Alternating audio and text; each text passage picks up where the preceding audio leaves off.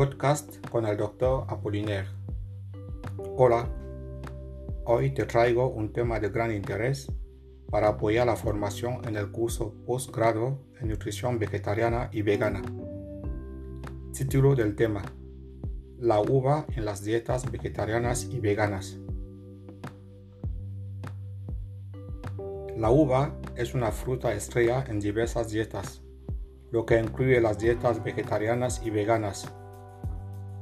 Es una de las frutas más consumidas y apreciadas en el Mediterráneo.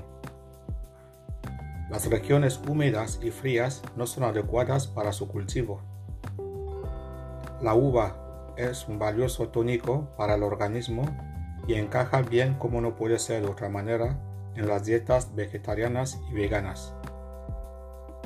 La uva en el mundo es conocida por ser un remedio para los problemas digestivos y por su capacidad de fortalecer la sangre. Aporta un alto nivel de vitalización celular. Tanto las aves al aire libre como el ser humano se benefician de las valiosas sustancias biológicas contenidas en la uva. La uva es un superalimento, una superfruta cargada de enzimas y elementos rejuvenecedores. Y decimos en el vegetarianismo que existen varias recetas en base a las uvas, tanto las uvas frescas como las uvas secas.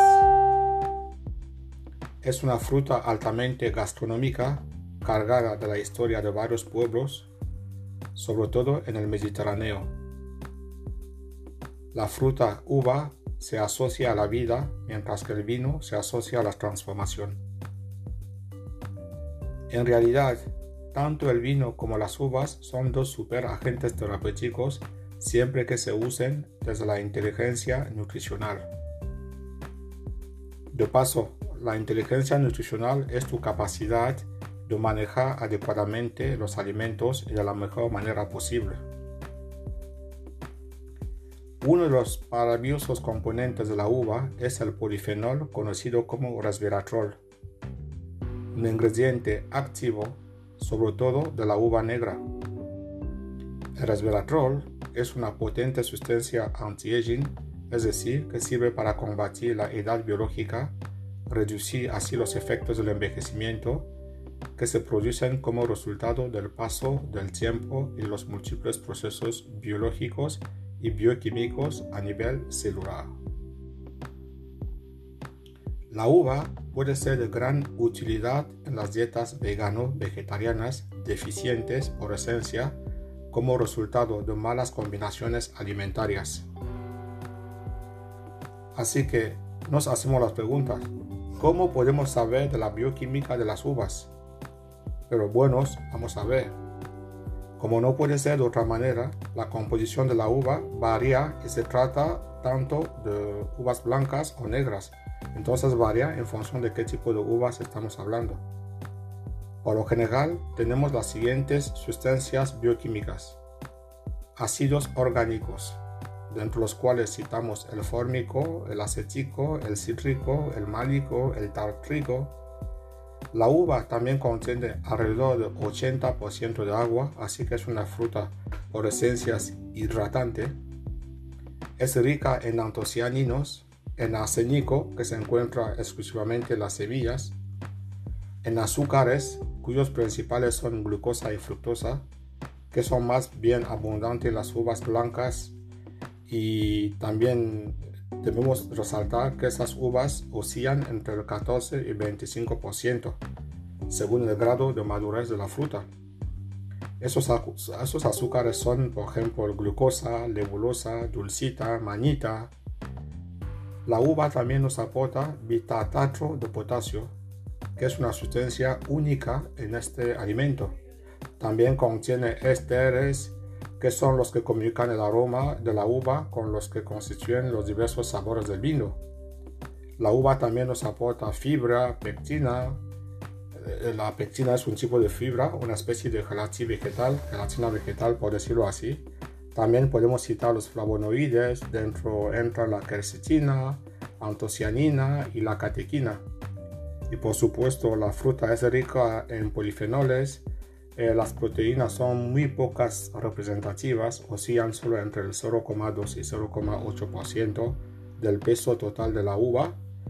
Y a nivel de mineral y potasio, sobre todo potasio de minerales, vamos a citar el potasio, calcio, magnesio, fosfato sódico, bromuros, fluoruros, óxidos de hierro, manganesio, silicea, yodo y trazas de arsénico. También las frutas nos aportan taninos, vitaminas complejo B, excepto la B12, yodo, la celulosa y el potente resveratrol, ¿vale? Sin olvidar a nivel vitamínico la vitamina A, la C, la B1, la B2, la vitamina PP, que es muy importante para la salud vascular. Como he dicho, el principal bioactivo de la uva es el resveratrol, que es una de las moléculas más eh, investigadas en los últimos tiempos en el campo no solo de la medicina anti-aging, sino también de la nutrición automolecular e incluso de la medicina alopática. Así que vamos a retener que el resveratrol es un potente antioxidante presente en diversas frutas, hortalizas, en el cacao también, y se ha convertido en una fuente moderna de, de, obtención de la juventud, ¿no? por decirlo así. Y para muchos es uno de los antioxidantes muy, muy favoritos, por decirlo así, ¿no? Y está mostrando bastante promesas reales como beneficios eh, para la salud.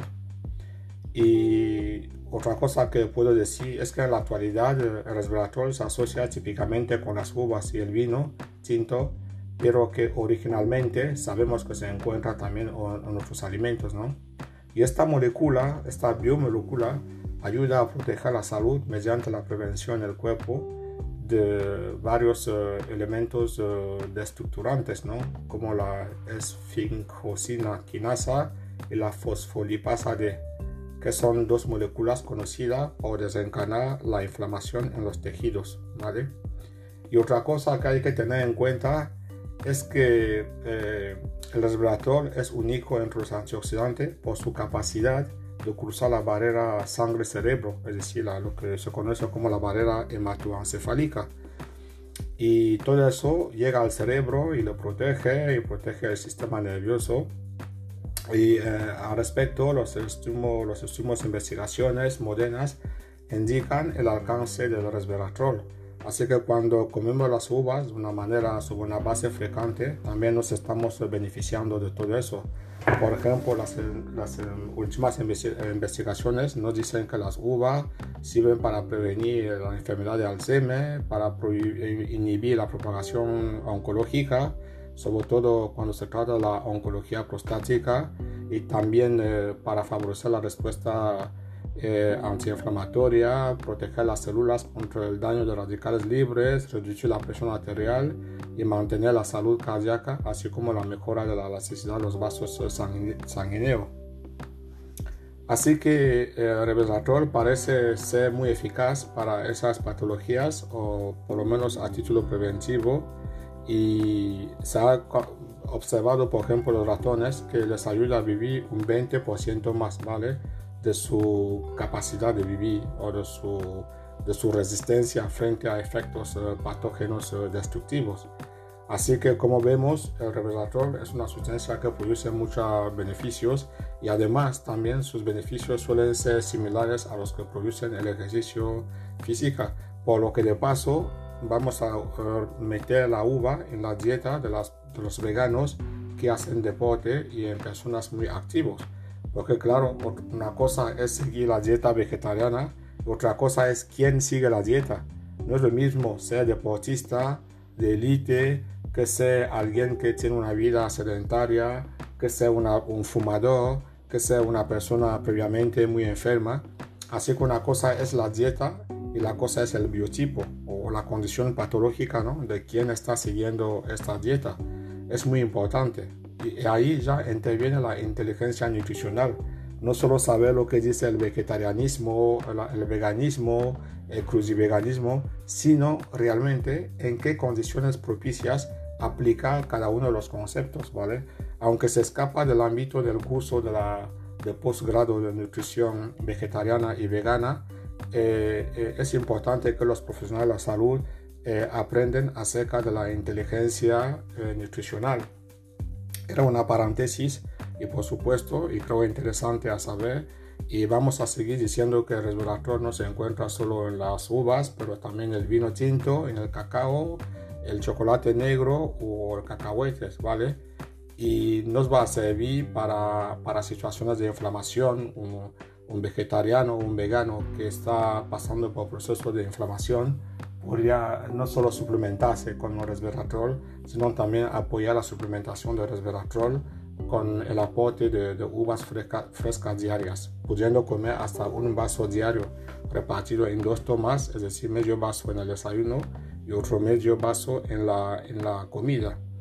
Y entonces, eh, también en la nutrición vegetariana vegana, eh, vamos a recomendar o recomendamos consumir las uvas de dos maneras, sea en su formato crudo de fruta eh, sea en su formato de fruta desecada, lo que se conoce como uva pasas.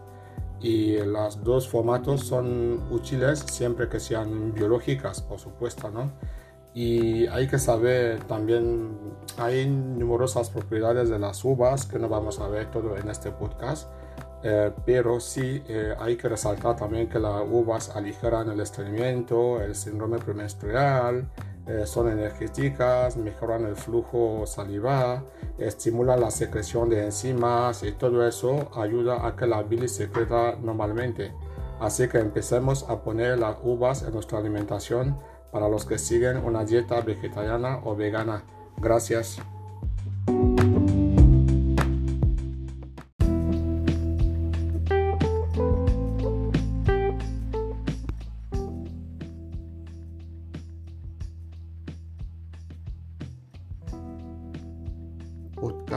Avec le docteur Apollinaire. Les dangers de manger tard dans la nuit. Des millions de personnes mangent très tard la nuit avant de se coucher, ce qui n'est pas une bonne habitude pour la santé. En réalité, nous l'avons tous fait parce que nous n'avons pas toujours développé l'intelligence nutritionnelle, cette capacité qui nous permet de gérer mieux nos aliments.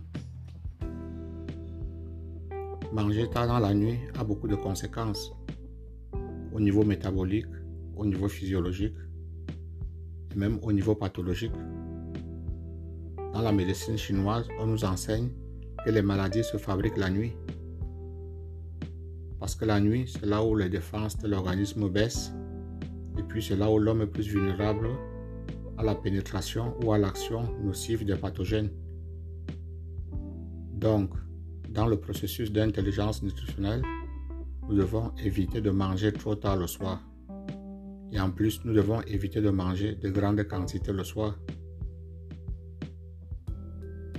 Tout le monde peut expérimenter que euh, tout le monde ressent une sensation de lourdeur lorsque euh, on mange le soir. Et même nous voyons par expérience que cela euh, produit une difficulté à nous endormir et même un sommeil agité et de mauvaise qualité. Beaucoup de recherches scientifiques et universitaires ont été faites à ce sujet et les résultats sont sans appel. Il faut éviter de manger tard la nuit. C'est-à-dire que quand nous mangeons, il doit y avoir au moins 3 heures de différence d'écart entre le moment où nous avons mangé et le moment où nous allons au lit. Comme je disais, manger tard apporte beaucoup de conséquences. Manger tard augmente le risque de diabète et des maladies cardiovasculaires. Manger tard dans la nuit contribue à la prise du poids. Il faut être conscient de ça. Manger tard dans la nuit aussi élève le taux de cholestérol et de triglycérides. Il faut aussi être conscient de ça. Manger tard, dans la nuit produit une, réaction inflammatoire dans l'organisme. Manger tard la nuit va contre le cycle circadien, c'est-à-dire qu'au moment où l'organisme doit se reposer, nous le forçons à travailler. Et comme on l'a dit à l'introduction, manger tard empêche de bien dormir.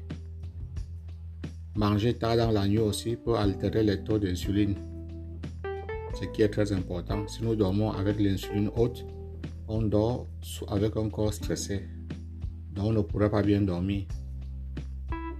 À part que c'est un danger pour l'organisme, dormir avec de hauts niveaux d'insuline.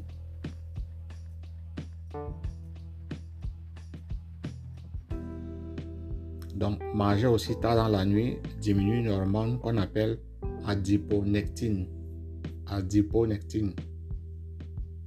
C'est une hormone produite majoritairement par le tissu adipeux impliqué dans le métabolisme des lipides et du glucose. Donc manger tard dans la nuit nous fait prendre du poids. Parce que toutes les hormones anti-poids ne sont pas sécrétées pour mettre de l'ordre dans notre horloge biologique.